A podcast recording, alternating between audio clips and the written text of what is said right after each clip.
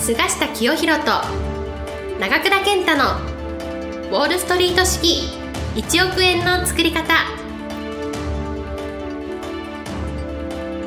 この番組は世界のお金を動かす金融街ウォールストリートで世界トップクラスの実績を残した菅下清宏と累計1100万部の本を売り上げ多くのベストセラーを作ってきた長倉健太がお金にまつわる話から稼ぎ方勉強法人脈の広げ方金融リテラシーの身につけ方などすぐに役立つ知識をお伝えしていきます。それでは今回の番組をお楽しみください。今日も菅下先生と、えー、ポッドキャスト始めたいと思います。先生よろしくお願いします。よろしくお願いします。えっ、とお金のまあもちろん稼ぎ方みたいなところは結構、えーまあ、投資とか、まあ、ビジネスとかって話がされることが多いと思うんですけど、はい、まあ、お金の使い方っていうところに結構僕人間性とかが出るのかなと思うんですけども、はい、ええー、よく先生は小銭を口ってはいけないみたいな話をする、はい、されると思うんですけどそれはどういう、まあ、これねあの最近あの出しました、出版した「絶対大金持ちになる」という講談社から出したた本の中に、え書いたんですけれどもね、まあ、自分の体験経験を通じて思うことなんですけれどもまあ、このシリーズでお話ししましたトランプ大統領なんかも言ってますけど、はい、この大きな絵を描く、はい、大きなこの構想、はい、アイデアを持ってこの何事も望むとい。うことが、あ事業で成功する、まあ人生を豊かにする、お金持ちになる道だとい。うふうに私は思うんですね、まあ、そういう意味からするとですね、えー、まあ小銭をいちいちこうケチったりね、はい、してるということ自体が、もう気持ちのスケールが小さいわけですよ、はい、決して小銭を粗末にするという意味ではないんですけどね、その小銭にこだわるなという、まあ、例えば具体的な例をお話しするとですね、あのー、まあこの間私あの新潟に、えー、小旅行で行ったんですね、はい。はい、私のあの投資研究会、はい、菅下クラブの会員の方が現地で、はい、えー、レストランやホテルを経営しているので、はい、一度ぜひ、えー、いらっしゃってくださいと、しかも地元には新潟にはですね宝徳山稲荷大社という、非常に有名な神社があって、願えば必ず叶うという神社なので、そこに参拝する方々、はい、あ行きましょうと。い。うことで、今年行ってきたんです、それで、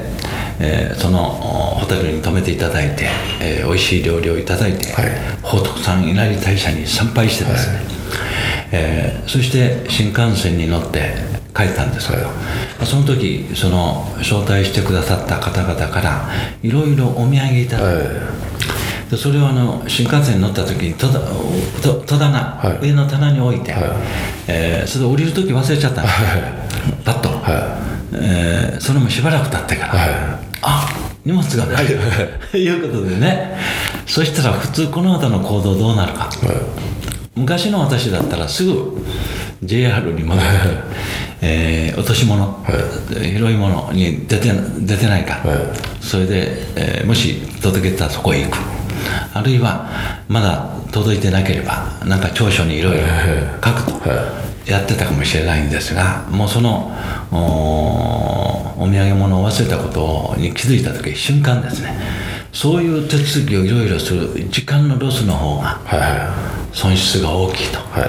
い、もうプレゼントを送っていただいた方には大変申し訳ないんだけど、はい、もうそこでスパッともともと持っていなかったと。はい。いうふうに思ってもう全くその習得物のところに連絡したりしないで、はい、通常のビジネス仕事場に戻ったんですね、はい、そういう発想を言いたいんですね、はい、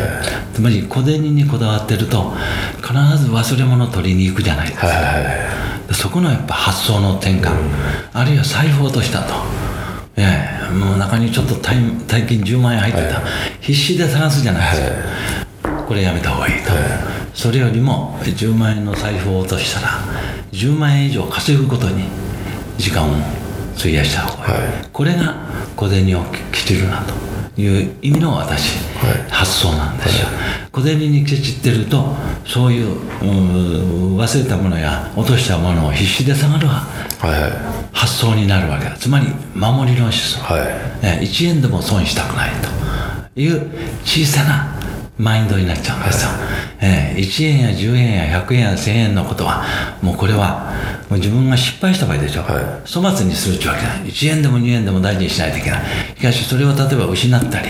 えー、した場合にそれにこだわるような小さな発想じゃなくてすぐ気分を切り替えてもっとポジティブなことに時間と頭を使えと、はい、まあ、そういう意味で小銭をケチったりすると成功しない、はい、お金持ちにはなれないよとまあそういうことを言ってるんですね、はい。まあ、細かいことにこう気を取られるとやっぱり前にそのその小さいことのせいで前に進めなかったりとかしてしまうっていうのは本当に一番のロスですよね。そうなんですよ。だから小銭をケチるなという意味はですねその範囲語はもっと自分の気持ちをおおらかに、はい、気前よくするという方を言いたいぐらいなんですよ、はい、だからまあ常にこのおおらかな気持ちで、はい、えー、自分も周りも気持ちよくするためには、小銭をケチるような気持ちじゃ、はい、あのー、気持ちよくできない、はい、だから私はまあそのケースバイケースによりますけど、はい、普段はもし一緒に食事したりすると、はい、もう必ず自分が招待するつもりで行くんです、はい。ね、人から招待されるご馳走になるとい。う発想ではいかない、はい、常に自分が招待したい、はい。ねまあ、向こうの方が「いやいや」って言えばそれは、はい、あるいは自分が招待した中に女性がいたら小さなプレゼントでも用意して、はい、必ずプレゼントをお渡しするとか、はい、そういうふうに小銭にケチってたらそんなこと絶対発想出てこないじゃないですか、だからやはりこの小銭にケチる小銭をケチってるようじゃお金持ちになれないっていうのは、はい、えー、逆に言うとそんなことにこだわらずに常にこの周りの人たちに、はい、えー、気持ちよくしてもらう、はい、あるいは好感度、はい、これを上げていくと、はい、そういう発想を普段から持つと。そしてそのトランプ自伝でも言ってますけど、彼はね必要なことにはお金を使うけど、必要でないことにはお金を一切使わないって言って、もうその発想も大事です、私は必要なことというのはあの自分の能力を高めるために使うお金は必要だと、はい、ええ。ー、まあすごい自分の遊びだけに使うのは制限しないと。はい、トランプさんにとって必要なお金っていうのは自分の事業を拡大するために必要なことはお金を使う、はい、資産を拡大するために必要なためのお金を使う。それ以外には使わないってことだと思うんですがこの小銭をきちるなという発想と同時にですねお金をの使い方ではどういうふうにお金を使うのかということも日頃自分なりのまあ一つの尺度考え方を持ってですね必要なことにはバシッと使う、はい、まあ、特に若い方々、はい、10代20代の人あるいは社会に出た人たちは自分の能力アップのためにはお金を使う、はいそれはそのお金の使う一番のもとは本を買う、はい、読書量を増やす、はい、あるいは成功した人の話を聞きに行く、はい、セミナーにお金を使う、えー、 good people、質のいい人が集まりそうなパーティーにはできるだけ参加する、これによって自分のいい人脈やネットワークを拡大してそれと同時に自分の能力をアップする、向上心を持ってお金を使まあ、そういうことを重ねていればですね自分の人生で道が開けると、はい。まあ、こういうことになると思います。はい、えー、今日はですね、まあ、お金の使い方っていうところをですね、えー、伺いました、えー、どうもありがとうございました。本日の番組はいかがでしたか？この番組は毎週お送りしております。次回も楽しみにお待ちください。